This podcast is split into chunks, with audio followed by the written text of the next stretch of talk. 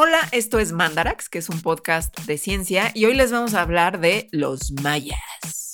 Mágico mundo maya, que es muy mágico y muy trágico, porque la vida es amigos. Mágico y trágico mundo maya, sí. Les vamos a hablar primero de cosas muy increíbles que hacían los mayas, como por ejemplo su manejo hídrico, sistemas ingenieriles y de construcción, de arquitectura y de materiales, que al parecer eran de los mejores que había en el momento alrededor del mundo.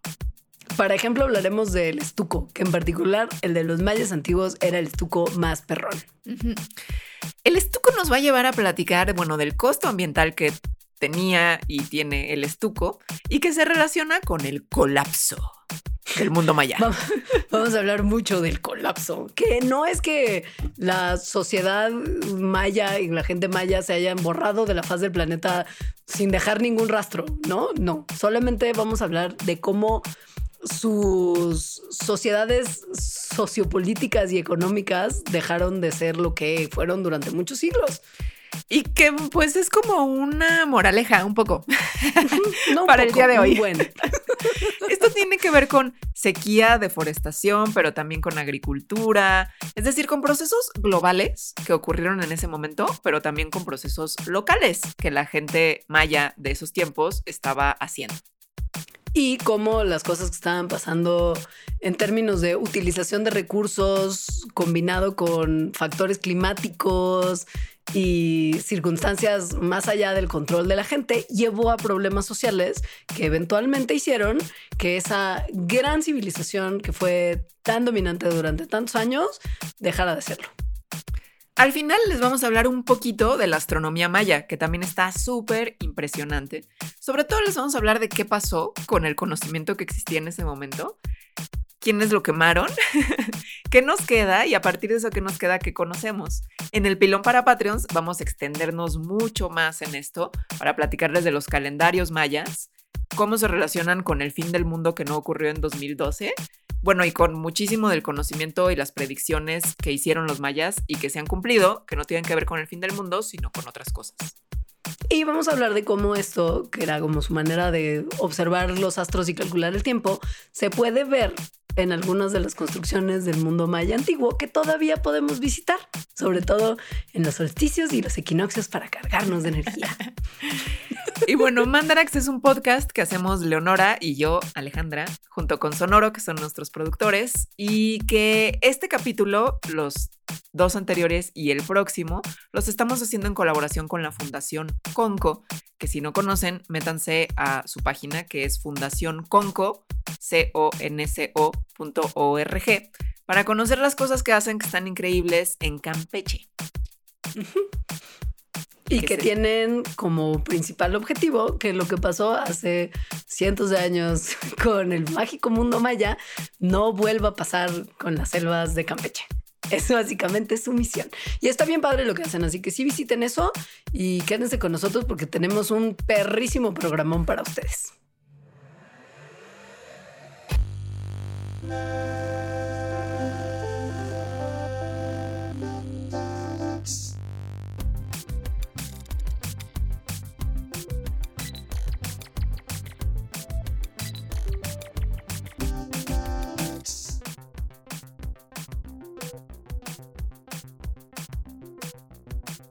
Pues este tema nunca pensé que lo fuéramos a hablar en Mandarax, porque no es tanto de mi interés, pero resulta que sí está súper interesante. Así nos pasa de repente cuando hacemos Mandarax que parecen inicialmente como poco, poco obvios para nosotras. Y que de repente es como, Dios mío, he aprendido tanto. Ajá. Creo que nos ha pasado sobre todo con los que tienen que ver con Campeche, porque les recordamos que este es el tercero de cuatro programas que estamos haciendo con la Fundación Conco, que trabajan en Campeche por la comunidad y los ecosistemas. Y pues ni modo de no hablar de los mayas, ¿no? es como importante, porque además en nuestra visita, que habrán podido escuchar en detalle todo lo que hicimos en el primer episodio de esta serie, que fue cuando contamos lo que vimos cuando fuimos a la reserva de la biosfera de Calakmul, pues habrán escuchado que fuimos también al sitio arqueológico de Calakmul, Impresionante. pues, inevitable, claro, inevitable hablar del mágico mundo maya, porque pues ahora sí que esa era su casa, mana. es todavía. Pues Pero, sí, exacto. Claro, pero con muchos cambios a lo largo de los siglos. Y de eso vamos a platicar un poco hoy.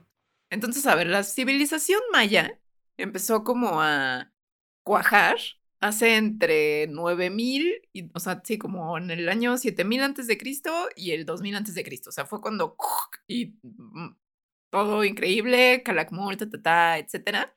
Porque cazadores recolectores que vivían pues en Sudamérica, al parecer migraron hacia Mesoamérica, o sea, más al norte de ellos, o sea, lo que ahorita es como Centroamérica y la península de Yucatán. O sea, ahí se quedaron y entonces hicieron una civilización. Sobre todo hace, o sea, como en el 4000 antes de Cristo, empezaron a cultivar maíz. Y entonces, gracias a eso, la cultura maya, o sea, lo que después se conoció como la cultura maya, pues como que explotó. O sea, se empezó a expander, creció demográficamente, empezaron con todas las cuestiones de la civilización de las que vamos a hablar ahorita, gracias a eso. Cuando Alita dice explotó, la cosa no es así como nada más un uso del lenguaje. Realmente hubo una explosión demográfica y de creación de centros urbanos a lo largo no solamente de la península de Yucatán, sino también de otros lugares de Centroamérica. O sea, la extensión del imperio maya, de la civilización maya entre el 600 y el 900 después de Cristo, en el periodo clásico tardío, abarcaba más o menos. Ajá, cuando su punto así top abarcaba más o menos 325 mil kilómetros cuadrados. 325 mil kilómetros cuadrados. Eran así montones de reinos y ciudades que estaban desperdigadas por toda esa extensión de terreno y que se calcula que pudieron haber sido hasta 40 ciudades grandes que tenían así gobernantes locales turbopoderosos. Las más grandes eran muy grandes, o sea, las ciudades como Tikal y Calakmul, que sí son así, las que eran más top y además que esas tenían pique. Eran nos rivales. Cuando estábamos ahí. Eran como Shelbyville sus y pirámides Springfield. y era como, te estoy viendo, te estoy viendo y te voy a matar. Estas tenían casi hasta 50 mil residentes, mientras que las poblaciones más chicas tenían como 5 mil. Pero es un montón de gente. Sí, O sea, sí. Sí, porque, en, o sea, en total de, de todas, o sea, de todas las ciudades que estaban, pues, toda la península de Yucatán, lo que ahora es Belice, Guatemala, Honduras, había, creen, como entre 7 y 15 millones de habitantes. Entonces, es muchísimo. Y bueno, no es que fuera un imperio, este, o sea, como el imperio maya, que tuvieran un emperador que gobernara Ajá. sobre todas estas personas, sino que más bien su organización era más parecida a la de las ciudades-estado. O sea, en que, por ejemplo, Tikal pues tenía su gobernante, Calakmul tenía su gobernante, Palenque tenía su gobernante, y como que a veces cooperaban, a veces se llevaban mal, así. Y eran súper civilizados. O sea, todo era orden y progreso en términos sociales, políticos y científicos. Pero pues no sabemos tanto porque ya saben que pues al final del siglo XVI, ¿quién llegó? Spain. ¿Y qué dijo? Coño, Miki. mío. y entonces destruyeron, destruyeron códices, el sistema de glifos maya, las cosas que se calculaban con este sistema, como toda la, todo el rastreo que tenían de los cielos. O sea, llegaron y dijeron, lo que pueda, mío, y lo que no, destrucción, porque mentiras y fake news, y esto no nos sirve porque herejía y hasta luego. Sí, estuvo Y- cañón. O Ajá, sea, sobrevivieron ciertos documentos gracias a los cuales sabemos que eran una civilización muy sofisticada socialmente, políticamente, científicamente, especialmente en la astronomía y las matemáticas, pero por bien poquitas cosas, de las cuales les vamos a platicar sobre todo al final de este programa. Lo que sí es que, bueno, no sé ustedes o no sé tú, Leonora, pero yo cuando estaba como en la carrera, en la Facultad de Ciencias, hace ya sus añitos, o sea, se escuchaba mucho como de que, como de la desaparición de los mayas. O sea, Sí, ¿verdad? 100%. Era como así. Sí, sí, sí, Ajá, sí. y los mayas Sí, se como que colapsó la civilización maya y se acabó, punto. Y es como, ¿a dónde O se sea- fueron los mayas? Y había quien decía que se fueron a la cuarta dimensión, que no sé lo que eso significa. Pero luego era, no, ibas de vacaciones a Playa del Carmen y decías, oye, pero ahí hay mayas. y hablan maya, o sea, son mayas, ¿no? Sí, sí. Porque pues sí, o sea, la cultura maya, hubo un colapso de su civilización, del cual vamos a hablar más adelante, pero no dejó de haber civilización maya, ni sociedad maya, ni mayas. O sea, persistió y siguen hasta el día de hoy. Ahorita actualmente hay más o menos unas 7 millones de personas que se consideran mayas y que hablan una de las 30 lenguas descendientes de las lenguas mayas del pasado. Nunca se fueron a ningún lado. Pero la forma en la que vivían y digamos sus posibilidades y excesos cambiaron un montón por factores que vamos a describir en este programa, que se sospecha que pudieron haber tenido un impacto muy importante en todo lo que se conoce como el colapso, ¿no? De la civilización maya. Colapso. Que tienen que entender que para que se pueda explicar este colapso, tenemos que estar hablando de que había mucha gente ahí con recursos que eventualmente pues daban de sí, ¿no? Era una, una zona con una población súper densa, que de hecho se considera que era como una de las poblaciones más densas en la historia humana. O sea... La historia humana, o sea, que sigue hasta ahora, pues. Ajaja, sí, sí ahí había un montón de gente en esos kilómetros que ocupaba la civilización maya. Se calcula que su máximo fue como en el año 800 de nuestra era, después de dos milenios de haber estado creciendo esa población de manera continua. Esa gente iba trepando sus números y trepando sus números y trepando sus números.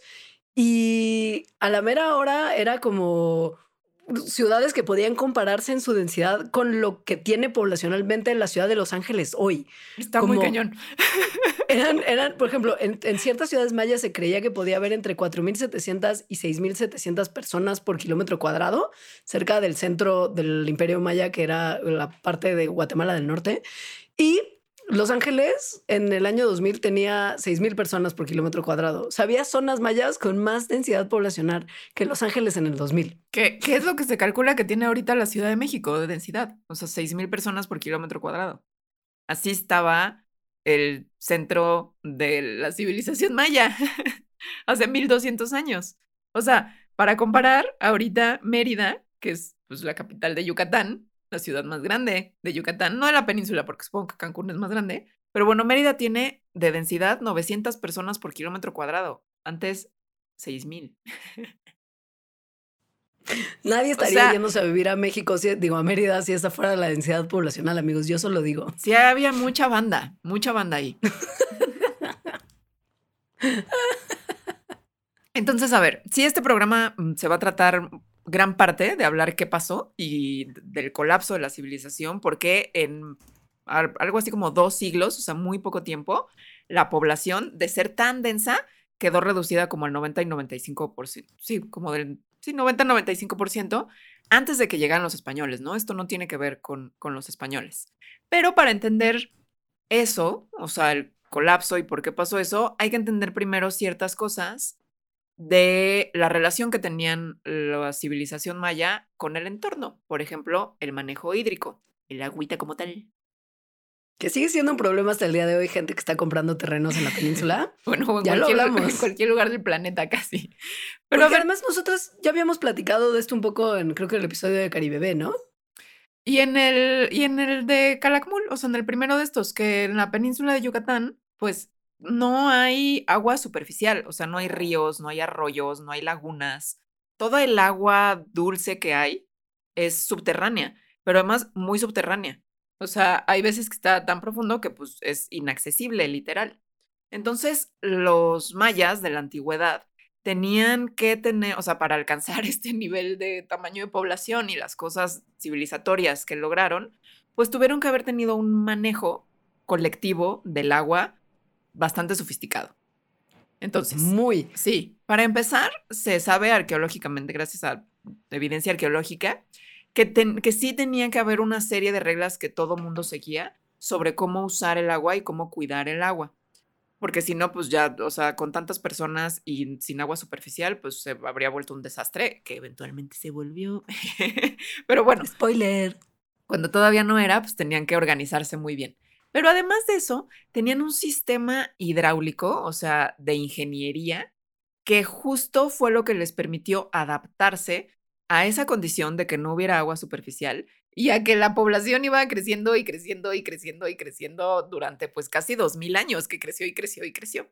Entonces, durante seis meses del año llueve un montón en la temporada de lluvias, pero lo cual quiere decir que durante seis meses no.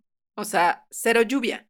Entonces encontraron las formas de guardar el agua de lluvia y hacer un manejo de esa agua que tenían guardada. Para eso construían unos, pues como, sí, reservas en los que cachaban el agua de lluvia durante la temporada de lluvia y luego lo usaban de ciertas formas que ahorita les contamos durante la temporada de no lluvia. Era súper elaborado y mega inteligente.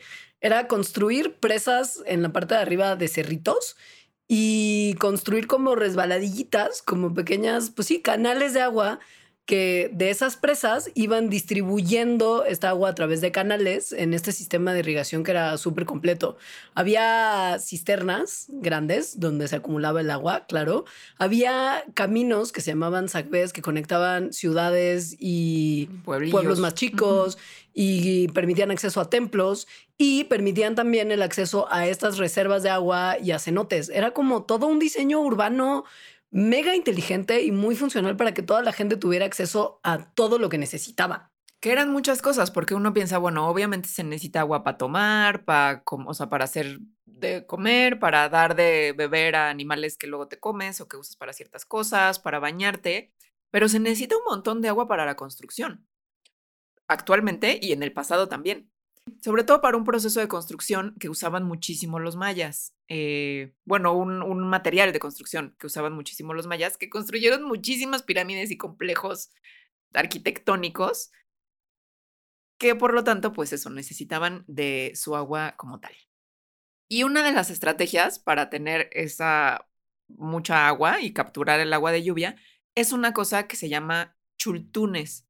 Los chultunes son como unas cisternas, pero que para, o sea, yo creo que si nosotras vamos y vemos un chultún, decimos, ah, mira qué bonito se note. Porque son, o sea, literal lo que hacían era escarbar, eh, o sea, en el subsuelo, y entonces después cubrían ese hoyo con, con estuco, este, que es un material que se prepara con cal y agua, pero que entonces el estuco es impermeable.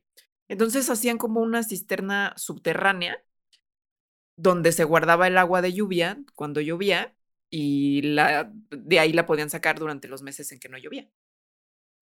Era mucha agua la que cabía en estos chultunes. Era más o menos una cisternita de estas, un espacio que podía almacenar hasta 10 mil galones de agua cada una que da para soportar la vida de siete familias de seis integrantes durante tres meses, calculando que una familia de seis gastaría como 27 galones al día. Y esto es un, a ver, esto es una obra de ingeniería súper importante pensando que fue hecha hace cientos de años. Miles. Y que sí. Sí, y que lo que tenían que excavar no era así una tierrita suavecita, como, como muy sencilla, sino que el suelo de la península no necesariamente es el más cómodo también para destruir y hacer agujeros en los que caben 10 mil galones de agua cada uno, sin herramientas muchísimo muy complejas, así como, ya sabes, como esos una retroexcavadora. Como prensa hidráulica, así de no, no había eso. Y aún así lograban tener esta tecnología que eran, eran espacios impermeables. No se filtraba el agua de ellos, se almacenaba durante meses. Tenían su pocito, pues. Pues sí. Sí, está, está impresionante. Luego también, pues como ya les contamos, la agricultura, especialmente del maíz, pues fue un factor muy importante para que la población creciera tanto, porque pues, ¿cómo puede crecer tanto una población? Porque hay comida suficiente para mantener ese tamaño de población. Y para la agricultura, obvio se, necesita agua. Entonces se cree que el manejo hídrico que tuvieron los mayas eh, de la antigüedad tenía mucho que ver con la agricultura. Por ejemplo, de manera natural en, estas regiones eh, de la península, el agua de lluvia se acumula en unos como pantanos que se le conocen, que, se les llaman bajos. Em, los bajos cubren más o menos 40% del paisaje, o sea, un montón. Entonces, ahorita que, se perdió mucho del conocimiento de los mayas de la antigüedad, el agua de lluvia llega a los bajos, a estos como pantanos, y se evapora antes de que se pueda usar. O sea, como que se acumula tantito, como están bajos, tal cual, o sea, como no son profundos, pues se evapora, nadie la usa, no, sí, no se aprovechó.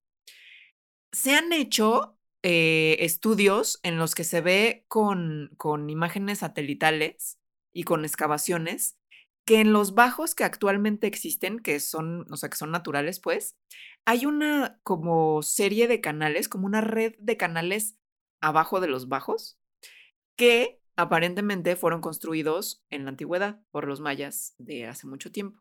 Y entonces se sospecha que estos canales que conectan a los bajos servían para redirigir el agua de lluvia que llegaba a los bajos y por lo tanto usarla.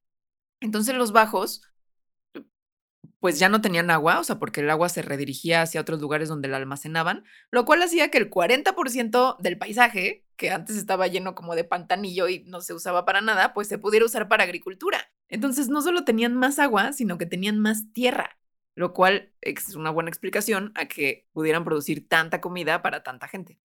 Antes de continuar con las explicaciones tan interesantes sobre por qué los mayas estaban muy avanzados para su tiempo y por qué esto eventualmente supuso su triste fin. Vamos a hacer un paréntesis para platicarles qué es este material que ya hemos mencionado un par de veces y que hizo mucha diferencia en el porqué de sus edificios tan duraderos, de sus de que ahorita los podamos visitar. Ajá, y de sus cisternas impermeables que les permitió llegar hasta la densidad poblacional a la que llegaron. ¿Y qué es el estuco? Que es un material que se usa hasta el día de hoy y que se hace con una masa de piedra caliza o cal o yeso, cualquiera de estos materiales, o bien mármol combinado con agua. Que no solamente se usa como material de construcción, sino también con fines decorativos. Por ejemplo, los frescos que uno puede ver en algunas construcciones mayas, como Bonampak, son hechos pintando sobre estuco fresco y mantiene muy bonito los colores y es un, es un material muy increíble que ha sido usado no solamente por los mayas, sino que fueron muchas las civilizaciones alrededor del mundo que descubrieron que esta combinación de materiales era chida de manera probablemente independiente unos de los otros, porque pues en general distancias, ¿no? O sea... o, tal vez hubo aliens. que llegaron y dijeron, estuco, así se construye. Le copiamos a los griegos, se los traemos a ustedes. Ah, porque claro, los aliens fueron a tomar ese conocimiento de otro lado y donde más fueron mensajeros. Ellos no trajeron el agua. O tal vez le enseñaron a todos, no, no, sabemos. Eso es lo que yo sospecharía. puede ser, puede ser. Pero bueno, o sea, mesoamericanos en México y Centroamérica se usaron en la región del Levante desde como el 10.000 al 12.000 antes de Cristo. Por todos lados sí. sabes tú Sí, hay por, todos, lados. ¿Cómo se hace el estuco? Esto es muy importante. Muy. Yo no tenía idea de cómo se hacía la cal, nunca me lo pregunté. Perdonen mi falta de curiosidad ante estos temas. La cal, según yo, era una piedra. ¿Qué rayabas? ¿Como con un rallador? Pues, pues, sí, como el talco, ¿no? Sí, no, o sea, como polvito de ¿eh? piedra, pero no. La cal, bueno, sí viene de una piedra, pero por la quema de piedras. O sea, la cal se produce mediante la calcinación de piedras calizas o de otros materiales que tienen mucho carbonato de calcio. Por ejemplo, los corales tienen mucho carbonato de calcio o las conchas tienen mucho carbonato de calcio. Entonces, cuando quemas esto, piedra caliza o coral o concha, mucho carbonato de calcio, se obtiene óxido de calcio, que eso es la cal, lo que llaman la cal viva, porque para quien sepa, hay la cal viva y la cal apagada. Entonces, bueno, quemas la piedra caliza, obtienes la cal viva y esa cal viva la mezclas con agua y eso apaga la cal, o sea, da cal apagada, que es la que ya no te quema, ¿no? Para quien lo ha hecho, yo he pintado mi casa con cal y justo compras la cal viva en la, en la traparería, la pones en agua, se, se, calienta un montón y luego ya no, no pasa nada. O sea, luego ya la puedes tocar y no pasa nada. Esa es la cal apagada. Entonces luego la cal apagada la mezclas con algún otro material que le dé como más consistencia, o sea, como, algo, como un agregado que le dé más consistencia, y así se forma una pasta, que ese ya es el estuco, o sea, que, que, que entonces lo aplicas sobre paredes, sobre superficies. Cuando se seca esto, entonces la cal se endurece y reacciona con el aire que tiene dióxido de carbono, y esa reacción forma carbonato de calcio. Entonces, al final, lo que tienes, o sea, lo que hiciste ahí del que le pusiste el estuco a tu superficie y hiciste tu fresco, es una especie de piedra caliza sintética, o sea, como que vuelve a ser piedra caliza.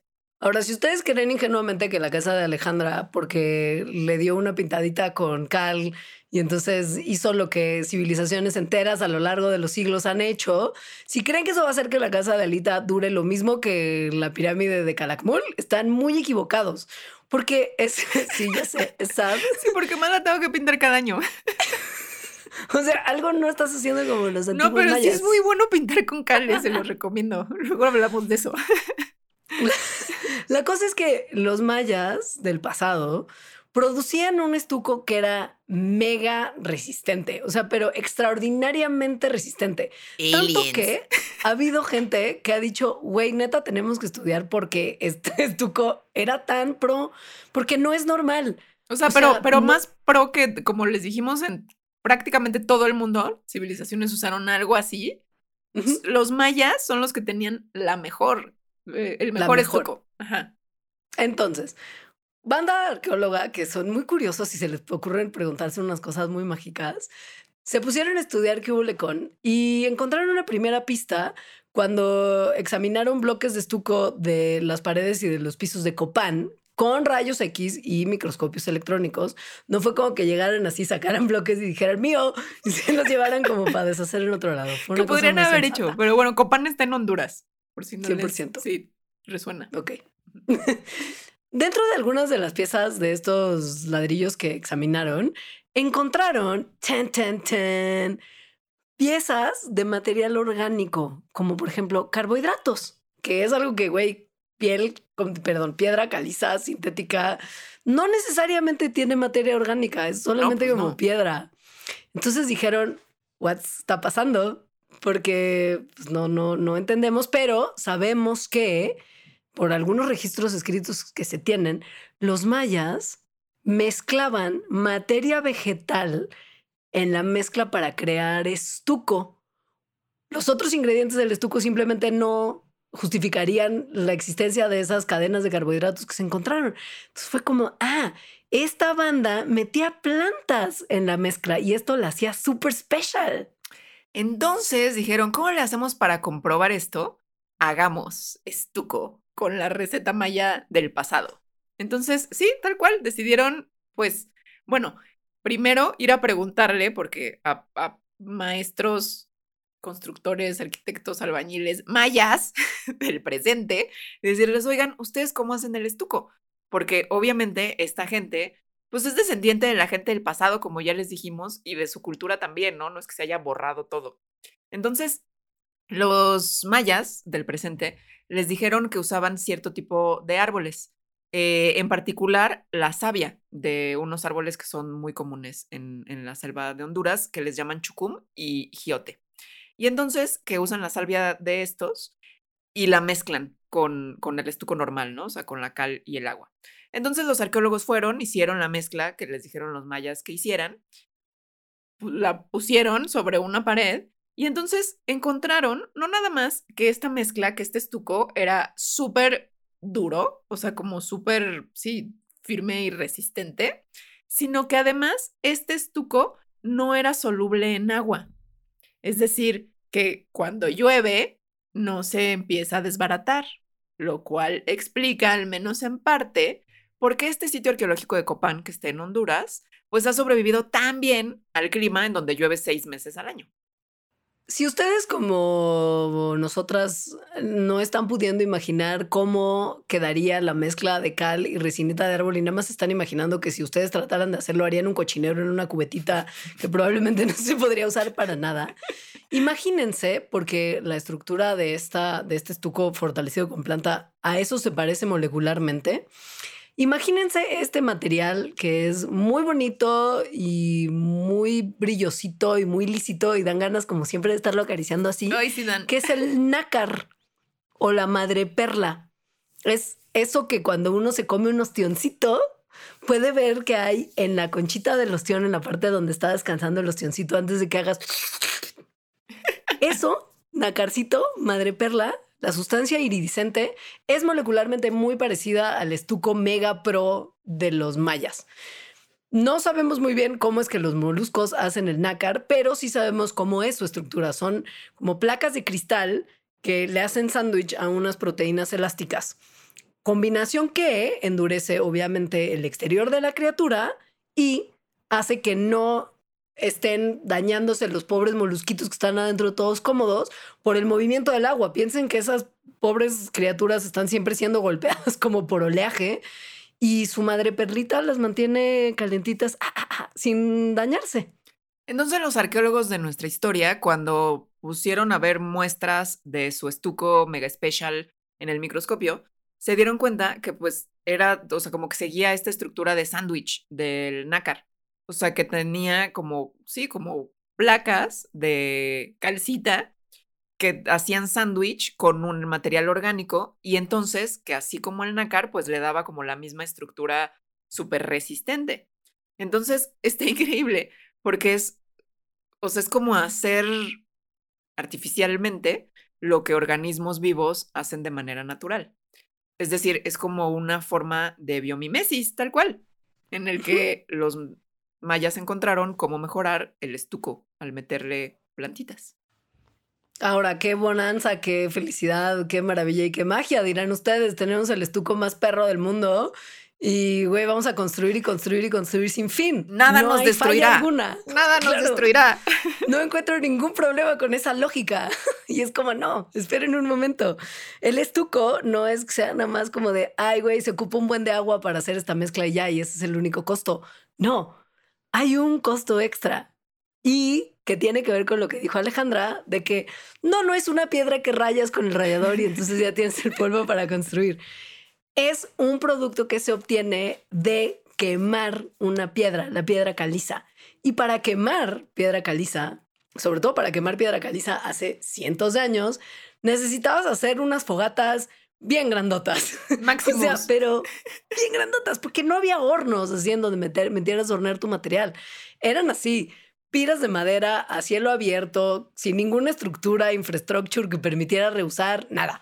O sea, se hacía una montaña de madera que se usaban además maderas con alto contenido de agua, que se queman más lento y que por lo mismo permiten que se calcine mejor la piedra y meten ahí el material y le prendían fuego a eso y lo dejaban quemar así cualquier cantidad de tiempo.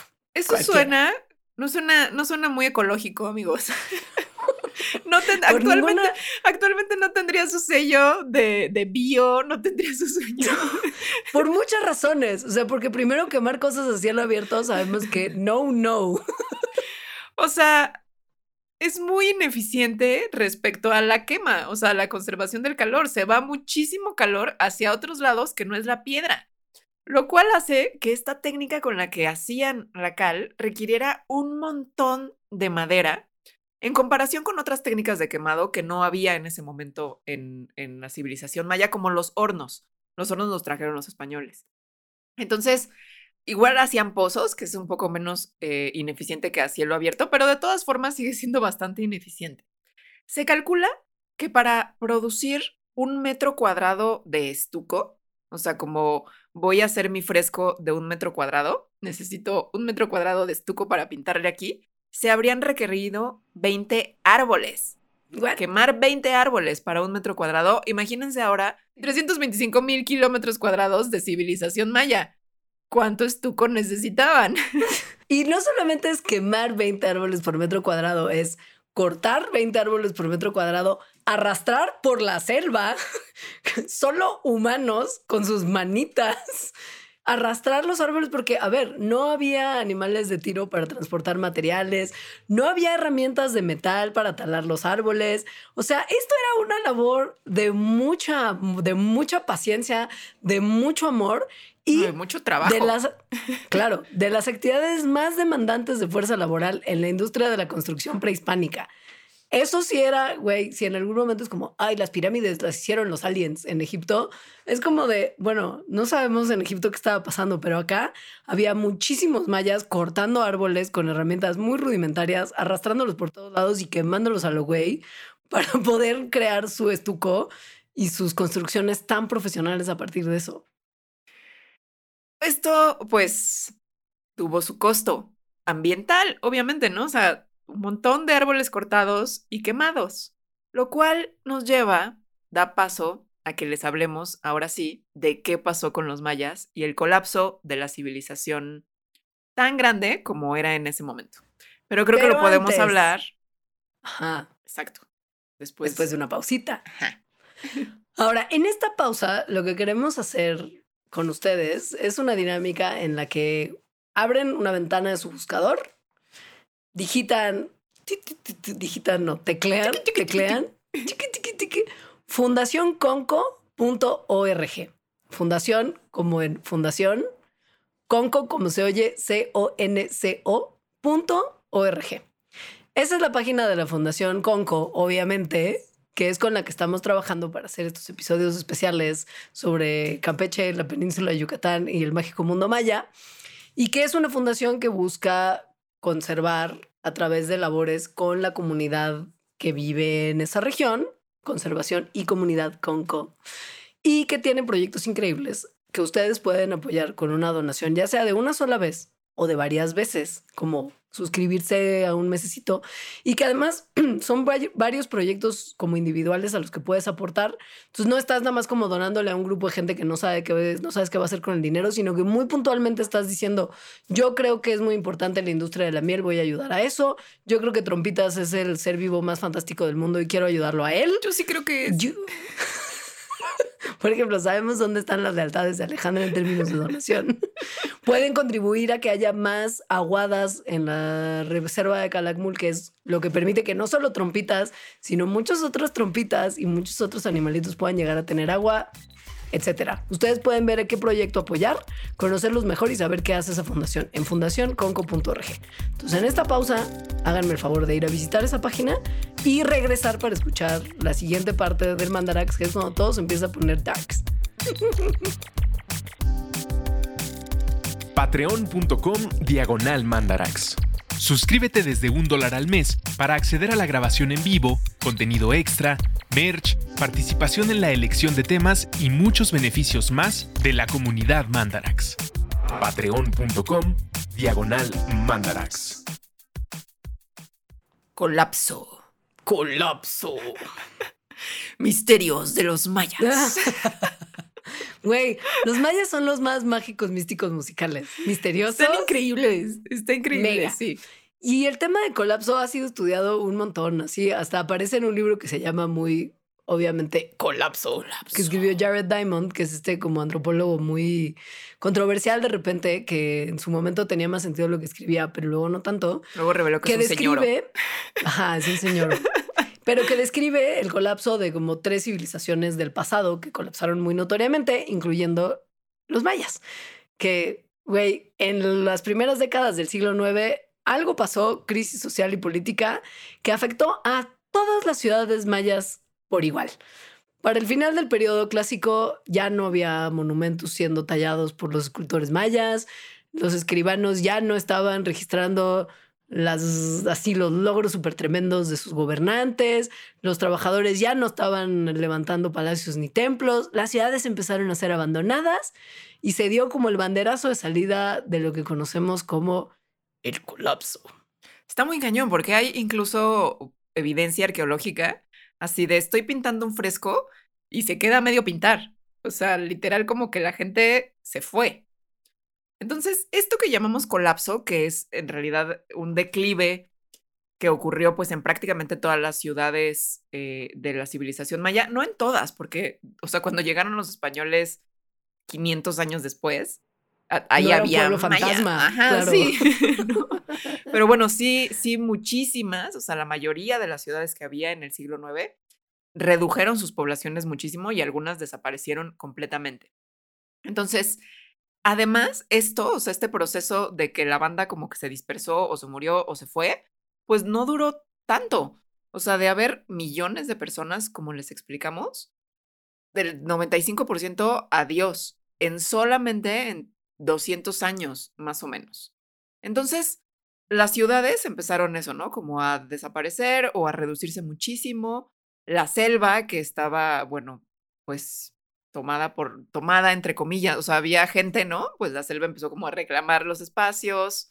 eh, empiezan, pues lo que vemos actualmente en muchos sitios arqueológicos, que es que de repente la raíz del árbol sale por medio de la ventana del templo, etcétera.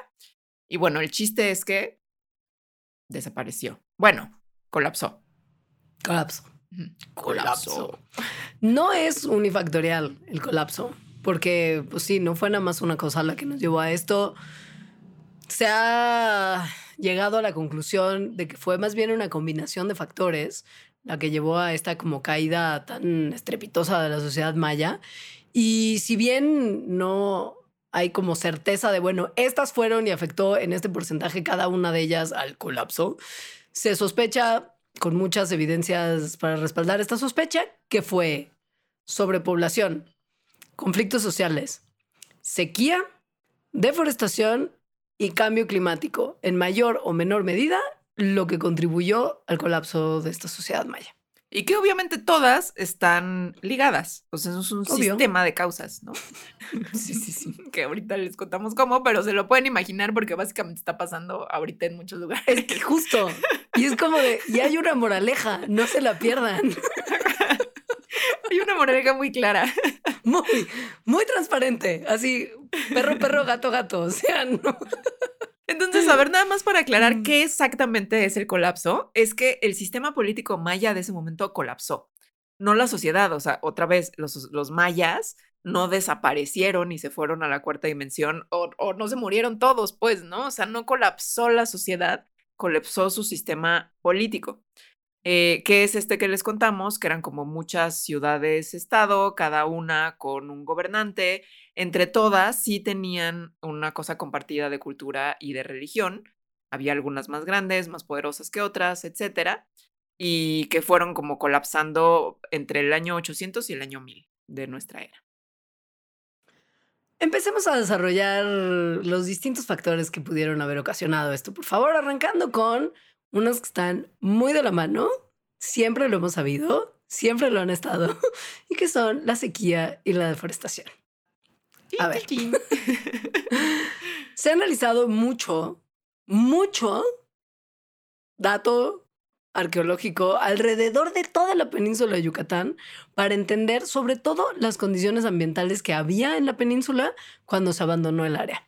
Y lo que se encontró, lo que se ha encontrado continuamente, es que fueron temporadas de una reducción muy importante en las lluvias, que aunado a una rápida tasa de deforestación, porque la banda estaba de tire y tire y tumba y tumba árboles para sus construcciones, para la agricultura, para El pues, estuco. sus cosas. sí. Pues la combinación resultó ser muy desastrosa. ¿Qué evidencia hay? Hay un montón. Por ejemplo, hay polen que se ha eh, recolectado de columnas de suelo, o sea, evidencia arqueológica de polen, por básicamente toda la región maya, que prueba cómo hace 1200 años, o sea, en el año 800, pues hubo una deforestación tremenda en toda la región.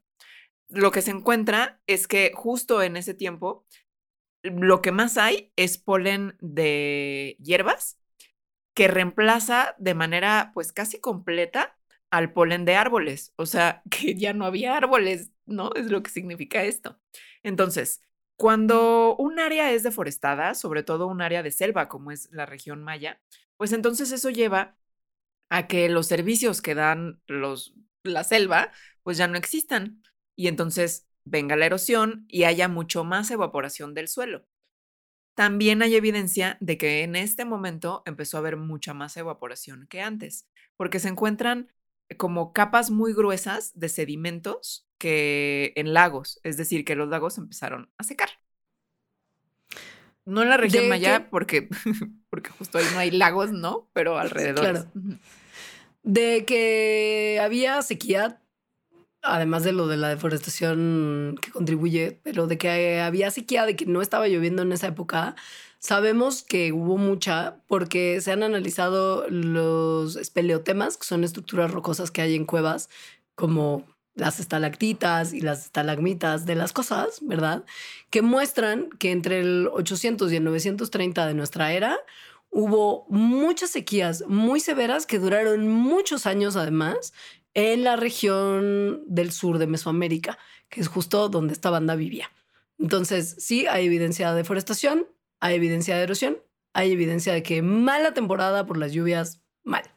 Entonces la banda ha hecho, la banda que investiga esto, ha hecho modelos en computadora para ver qué tanto estas cosas se retroalimentaron unas a otras. O sea, cómo la deforestación que estaba ocurriendo por los mayas tuvo que ver o afectó al que no lloviera, a, las, a los patrones de lluvias. Es decir, sí hay evidencia de que había una sequía en general en el mundo, ahorita les contamos, pero aparte en esta región, al parecer eso pues fue como aumentado por los árboles que cortaban. ¿Qué es lo que ocurre? Muy fácil. Guardemos esto como parte inicial de la moraleja que tenemos que, que, tomar del programa de hoy. Cuando tú deforestas y eliminas la vegetación grande que cumple muchísimos servicios ambientales que hay en una selva, pues se absorbe menos luz y radiación solar, que quiere decir que se evapora menos agua de la superficie, que quiere decir que hay menos nubes, y si hay menos nubes, hay menos lluvia. Entonces, si ya de por sí había una sequía, el que hubiera una deforestación tan rápida que estaba generando cambios en las lluvias locales en tiempo real, pues las sequías empeoraron un montón. O sea, la deforestación se calcula que redujo las lluvias entre 5 y 15%, y que fue directamente responsable por el 60% de la sequía total que ocurrió a lo largo del siglo en el que esta parte de la civilización maya colapsó. Y además, el que no haya cobertura forestal hace que haya más erosión y se pierdan más los nutrientes del suelo, que son cosas que son un poquito como aparte, pero que, vaya, son también muy catastróficas si dependes de ese suelo para vivir, ¿no? Básicamente. Sobre todo para vivir muchísimas personas, o sea, seis mil personas por kilómetro cuadrado, la Ciudad de México actual, ¿no? Entonces, dada la densidad de población de ese momento, estas sequías eh, exacerbadas por la deforestación, pues resultó ser una combinación catastrófica. O sea, la agricultura comenzó a hacer cada vez menos, ¿no? O sea, los, los cultivos empezaron a no producir tanto.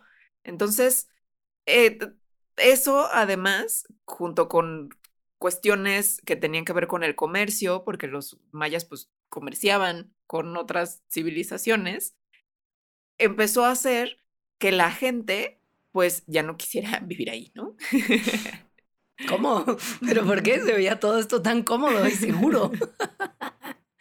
Y pues sí, si la gente no quiere vivir en esas zonas, pues las actividades que la gente realiza que traen bienestar económico a esas áreas dejan de realizarse. Por ejemplo, los trueques e intercambios que se hacían entre pueblos y entre ciudades, los viajes como por cuerpos de agua que permitían que se moviera materia prima alrededor de la península de Yucatán, todo eso empezó a no pasar. Y entonces el dinerito que le ayudaba a las élites de la época a vivir sus vidas llenas de lujo. No, y, a mantener el poder. claro, y a mantener el poder, que además se complementaban con los excedentes de cultivos que había, porque ya vimos que se cultivaba un montón, pues empezaron a no tener manera de mantener este poder. Y el que las élites empezaran a perder el poder obligó a que la gente que no era parte de las élites hicieran pues lo que todo el mundo haría en esos casos, que es tomar decisiones difíciles y decir, este barco se está hundiendo, Chao. me largo. Esta gente ya no puede mantenernos bien. Entonces yo voy a buscar mi bienestar a otro lado donde haya más agua y donde haya mejores condiciones para vivir. Y pues entonces, ¿qué pasa? Que esas ciudades empiezan a vaciar y se empiezan a hacer estas ruinas tan bonitas que podemos ver cuando viajamos por toda la península. Esto está cañón porque, a ver, muy sí ya les dijimos que los mayas, como civilización, pues eran muy o sea, una civilización muy sofisticada, tenían muchísimo conocimiento ecológico, astronómico, matemático, ingenieril, arquitectónico, y a pesar de eso, pues así les fue.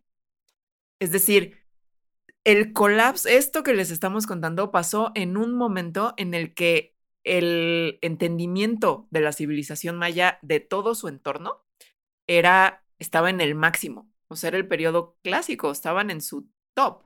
Tenían estos sistemas de agua para que en algún momento fueron sostenibles. la producción de comida, la irrigación que les contamos por los bajos y aprovechar más la tierra. O sea, estaban en la cumbre.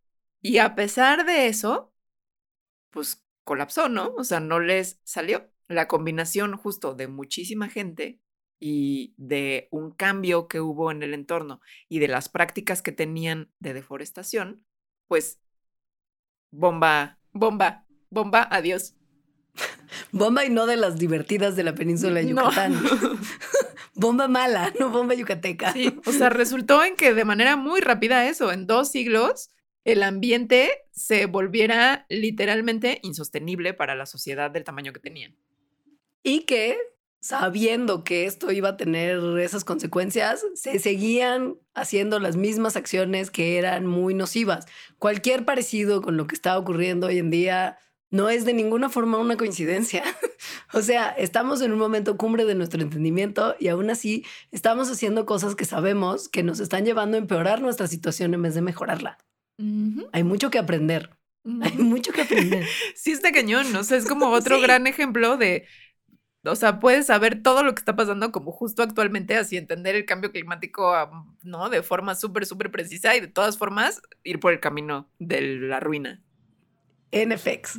Ahora, esta sequía que les mencionábamos, como adelantó Alita, estaba pasando en todos lados y hay evidencias globales de que era un muy mal momento hídrico del planeta. ¿Por qué? Porque se ha estudiado la cobertura de hielo de Groenlandia se ha visto que alrededor de la época del colapso había una actividad mínima de llegada de luz a la Tierra, un como bajón de actividad solar y mucho frío y resequedad sobre el área de Groenlandia.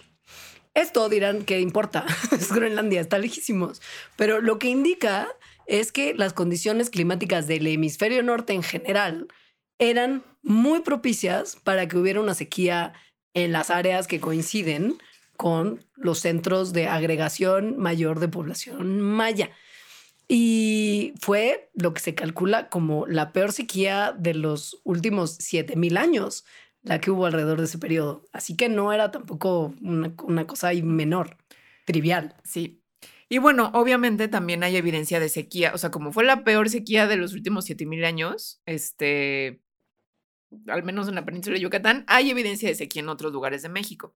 Por ejemplo, en Michoacán, donde hay lagos, se ve como el nivel de los lagos alrededor del año 850 de nuestra era empieza a caer así rapidísimo. También hay evidencia de esto, o sea, de otros lagos que sus niveles empiezan a bajar muchísimo, no solo en México, sino en lagos de Nigeria, de Etiopía, de Venezuela. O sea, fue un proceso global, pero también fue un proceso local, como ocurre actualmente en tantos lados. O sea, no fue nada más que el mundo estuviera en un muy mal momento hídrico, sino que sí las condiciones de deforestación tan intensa que había en la península coincidentemente en esa época empeoraron mucho las condiciones. Se ha visto, se ha estudiado que la deforestación directamente crea menor caída de lluvia y temperaturas más altas. Que en un lugar donde ya de por sí las temperaturas son perras, pues si aumentan, se pone más perro todo. O sea, todo. ¿Por qué? Si hay menos lluvia, para empezar, hay menos agua que puedes almacenar.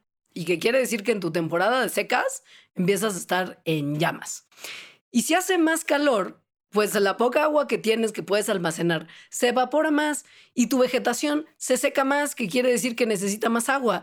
Y tu ganado y tu gente necesita más agua también porque hace más calor.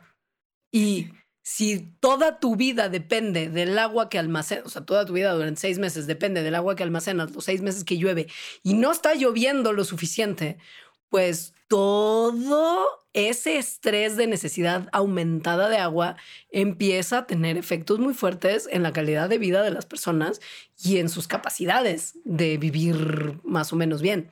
¿No? O sea, es súper fácil, es la matemática es elemental, vaya.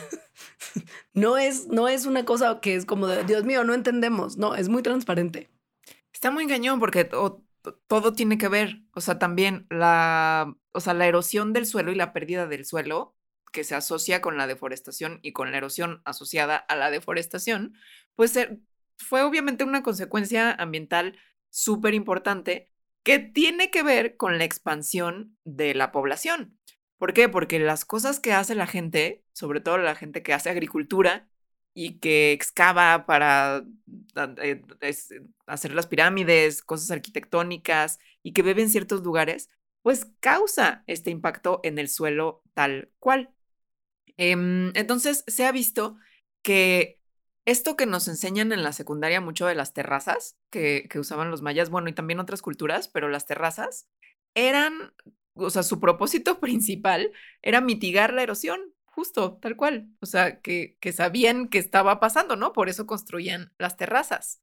Eh, se ha visto también como en los, en los, en las zonas como húmedas y donde había como estos laguitos, pues muy bajitos, los bajos, que además no son permanentes, o estos eh, eh, pantanos estacionales, se empieza a incrementar la sedimentación en, gracias a que, a que se empieza a incrementar la erosión. Entonces, todo esto, o sea, toda esta evidencia, lo que dice es que los cambios hidrológicos que comenzaron a ocurrir no nada más durante el periodo del colapso, sino antes, y que empezaron como más bien abrirle camino al colapso, pues eso, fueron detrimentales. O sea, empezaron a incrementar la erosión del suelo, lo cual tenía un impacto negativo en los cuerpos de agua estacionales que había, lo cual en estos cuerpos de agua lo que hacía era incrementar la eutroficación, es decir, que se acabara el oxígeno y entonces que las especies que vivían ahí de manera estacional pues ya no vivieran ahí. Eh, o sea, la intensificación de la agricultura para soportar el tamaño poblacional, a pesar de que era tan sofisticada y lo que le contamos de los bajos, lo que empezó a hacer es erosionar y matar al suelo de la región. Esto, en conjunto con lo que estaba pasando globalmente, fue, por decirlo de alguna manera, la tormenta perfecta de factores para que su combinación y las necesidades de una sociedad tan densamente poblada terminaran siendo insostenibles. O sea, expansión poblacional, agregación, necesidad de más material agrícola, necesidad de más material de construcción, necesidad de más combustible, necesidad de más agua, reducción de bosques, deforestación, pues, perjudicar los suelos, secar los pocos, las pocas reservas de agua que tenían y encima de todo una sequía que era la peor en los últimos 7000 años, bueno, o sea, eso no iba, eso no iba a tener éxito. Eso no, eso no iba a funcionar. Y como ocurre, pues básicamente siempre, cuando hay un problema ambiental de este tamaño, eso trae problemas sociales. Entonces, la respuesta de los gobernantes o reyes mayas de las diferentes ciudades que había a, este, a esta crisis ambiental y que la gente se estuviera yendo y que no hubiera suficiente comida, etcétera, fue la guerra entre ellos. Porque querían que hubiera más, o sea, necesitaban gente en sus ciudades para cultivar comida, justamente para tener poder económico. Y entonces la gente se estaba yendo, lo que hacían era irse a guerra con otros sitios para capturar, ¿no? Para que entonces expandirse o a capturar, o sea, no como esclavo, no esa captura, ¿no? Pero que la población se viniera, fuera parte de sus reinos. Entonces, sí hay registros arqueológicos de que el número de eventos, pues, de guerra que hubo entre el 650 y el 900 de nuestra era se incrementó muchísimo comparado con los 300 años previos. Coincide pues, totalmente. sí, sí. No, a ver. Sí. Y, y, sobre todo coincide porque pensamos en no en los que ganan, que tienen ahora más gente que va a trabajar para ellos y va a ayudarlos a mantener las terribles necesidades y demandas que requiere una sociedad tan densa. Los grupos que perdían las guerras, pues ya no podían seguir invirtiendo el mismo, como el mismo esfuerzo y la misma cantidad de tiempo y de, personas en mantener sus redes económicas y políticas y en general los procesos de bienestar de sus áreas. Y esto hacía que pues esas poblaciones fueran yendo en declive. Y como empezó a haber tanta más guerra, porque empezó a haber tanta más complicación en las condiciones de todos, pues empezó a desestabilizarse toda la, como todo el tejido sociopolítico y económico del mundo maya. Y si le sumas a que las condiciones ambientales no estaban mejorando, sino empeorando, pues la cosa solamente empezó a verse cada vez más gris. Eso es el colapso como tal. Entonces, después de este colapso, que terminó pues como por ahí del 950 en nuestra era, la civilización maya nunca se recuperó como había sido, ¿no? Otra vez, no es que todas las ciudades y todos los mayas y todas las personas desaparecieran, no es eso, pero nunca volvió a ser eh, este lugar tan densamente poblado, eh, con, ¿no? con tantas personas. Sí, nunca volvió a ser así, o sea, tal cual colapsó su sistema político para siempre. Em, la gente, o sea, los mayas de la actualidad, pues son descendientes de esas personas. Que haya colapsado el sistema político no significa que la cultura maya haya colapsado también, justo gracias a que los mayas de la actualidad son descendientes de la cultura maya del pasado, pues significa que la lengua, bueno, las diferentes lenguas mayas se mantienen, muchos rituales religiosos, mucho del conocimiento ecológico, astronómico, eh, agrícola, la forma de vestir, en fin, ¿no? Como muchas, muchas, muchos aspectos de la cultura siguen hasta hoy. Claro que también hubo otra cosa, que es que llegaron los españoles y fueron peor que un colapso ecológico, ¿no? Entonces ahí se perdió muchísimo, pero a pesar de eso, hay muchas cosas que no se perdieron y continúan al día de hoy. En el pilón para Patreons vamos a hablar de una cosa que es súper interesante y que afortunadamente conocemos porque justo no se logró destruir todo lo que había escrito al respecto y que les vamos a hacer una pequeña introducción antes de despedirnos para convencerlos de que entren a patreon.com diagonal mandarax y se hagan parte de nuestro sistema de Patreon que es eh, gracias a lo cual Mandarax se puede hacer, y que es todo el tema de la astronomía maya, que es mega fascinante cómo sabían cosas esos compas y que a la vez ha sido tan mal interpretado de repente para aterrorizar a poblaciones modernas.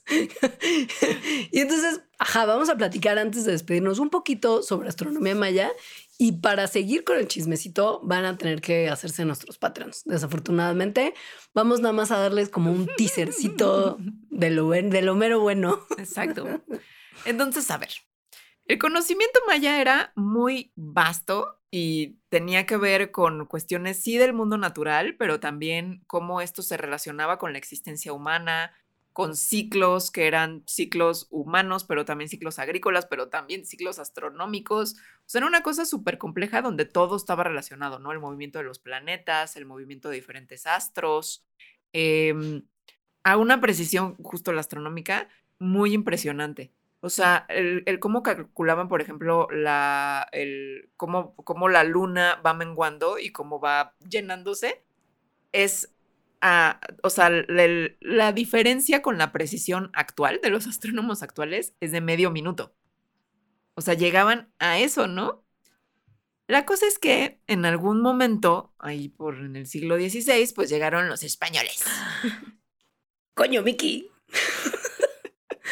Y esa banda que llegó, no solamente llegó y dijo, todo lo que aquí parece que vale algo es mío, sino que dijeron también, uy, todo lo que estaba antes ya no lo quiero. No quiero este conocimiento, no quiero esta cultura, voy a destruirlo de todos los medios, en todos los medios posibles, que incluye, pero no se limita a quemar los textos mayas por parte así curas, curas malévolos, así agarrando los así antiguos códices mayas, que eran así libros doblados en acordeón, que, que eran de papel hecho a partir de corteza de los árboles, que tenían jeroglíficos e ilustraciones bellísimas y sobre todo que tenían ahí como todo el conocimiento de cientos de años de cultura y tradición. Del diablo. Decía como, vamos a prenderle fueguito. Es, del diablo. del diablo. Y era así, hay testimonios de curas en Yucatán que decía, sí, encontramos muchos libros y como no contenían nada ahí que no fuera superstición y mentiras del diablo, pues decidimos quemarlos. Y ellos estaban muy sacados, ellos estaban muy sacados de onda y muy afligidos porque les estábamos quemando sus libros, pero bueno, diablo. Ni modo, porque mentiras del diablo, superstición y mentiras del maligno. Hijos de. No, bueno. Solo sobrevivieron cuatro tomos de volúmenes de información precoloniales que todos están además, por supuesto, en otros lugares del mundo que no son México y cuidados así adentro de cajas fuertes y bóvedas como súper seguras, porque pues para que nadie se los vaya a robar y traer a México, ¿verdad? Porque claramente no, son nuestros y no los merecemos o algo, no sé. Eso quedó guardado justo varios siglos hasta, o sea, como guardado y ya, ¿no? Pero a finales del siglo XIX, uno de estos códices eh, fue encontrado por un, un bibliotecario alemán en Dresden, que es una ciudad que está en Alemania, que era amigo de un matemático alemán también. Entonces el matemático lo vio y dijo, oh my God, en alemán, ¿no?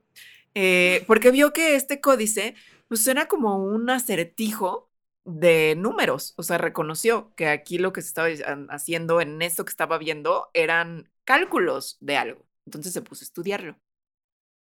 My God. My God.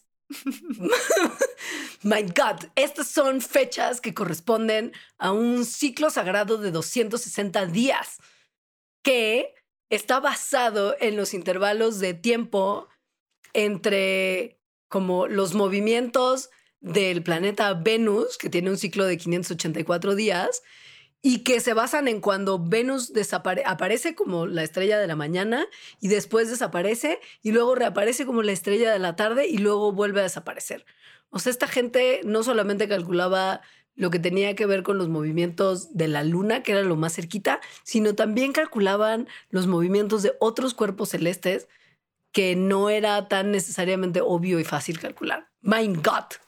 Entonces, a partir de este momento que dijeron, ah, cámara, ¿no? Sí tenían un conocimiento astronómico muy acá, se pusieron a estudiar los otros tres códices que existen, pero también las zonas arqueológicas, donde sigue habiendo inscripciones pues, en las paredes.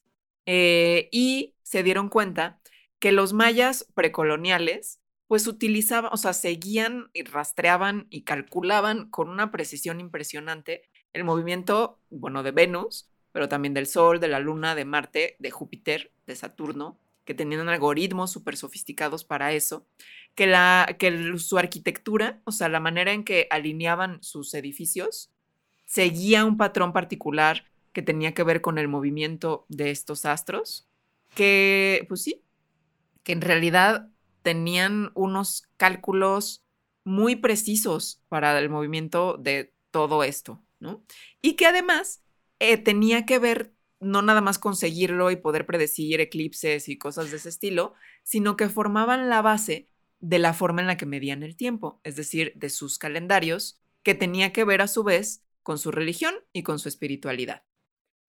Entonces, que su arquitectura, sus matemáticas, su astronomía, su religión, su entendimiento de los planetas y del movimiento de, estos objetos celestes, pues todo estaba relacionado para ellos. Ahora, como suele ocurrir cuando tenemos algo bonito, siempre llegará alguien y dirá, mío. Y en este caso, este conocimiento, quien llegó y dijo, mío, fue como todo un grupo de gente muy rara, muy new age, muy voy a sacar las vestido de lino, muy voy a sacar las cosas de contexto y me voy a inventar como cualquier cantidad de posibles historias y choros alrededor de esto que sí se sabe. Y pues empezó todo lo del culto del fin del mundo, de lo de 2012, de que los aliens obviamente habían llegado a tirar paro y decir, mira, así se construye el estuco bien chido, y mira, así se mueven los astros, nosotros los hemos estudiado bien de cerquita. Y la banda se empezó a creer unas cosas muy locas a partir de lo que sí se entiende que hicieron los mayas en términos de cálculos y conocimiento astronómico. Porque justo es así. Siempre, siempre que hay algo padre, llega alguien y dice, yo puedo hacer un culto al respecto.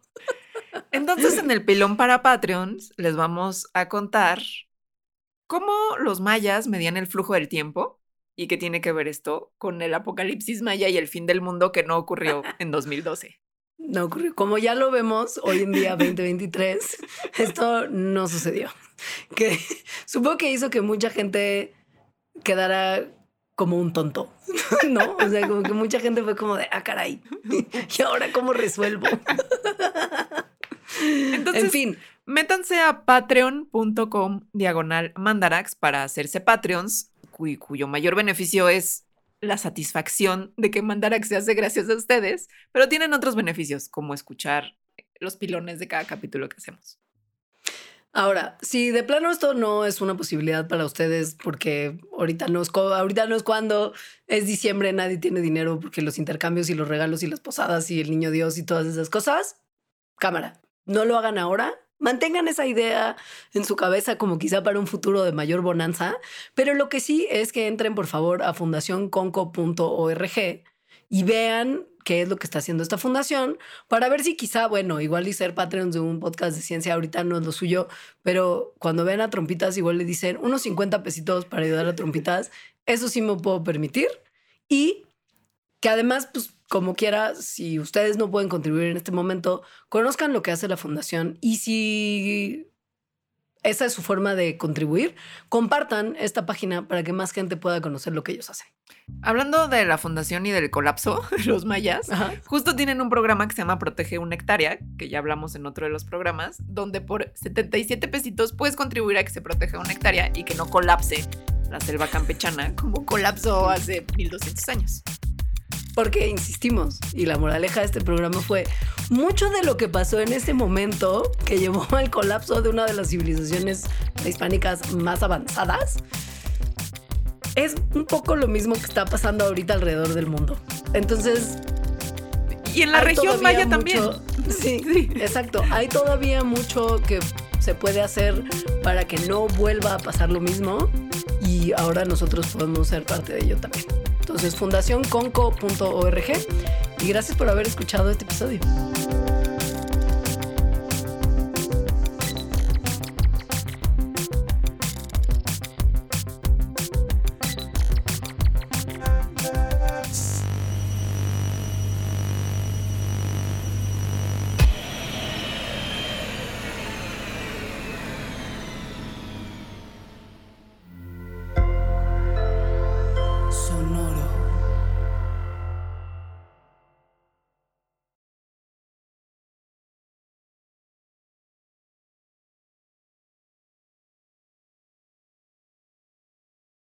Top Expansión Tecnología. Gadgets. Lanzamientos, reportajes y el negocio de las tecnológicas. En 10 años, el metaverso aportará 5% al PIB de Latinoamérica. Internet ha representado muchos cambios para el mundo y la religión no se ha escapado de ello. Los mexicanos cada vez tenemos casas más tecnológicas. Todo en menos de 5 minutos. Top Expansión Tecnología. Xbox tiene una nueva multa. Adam Mosseri, director de Instagram.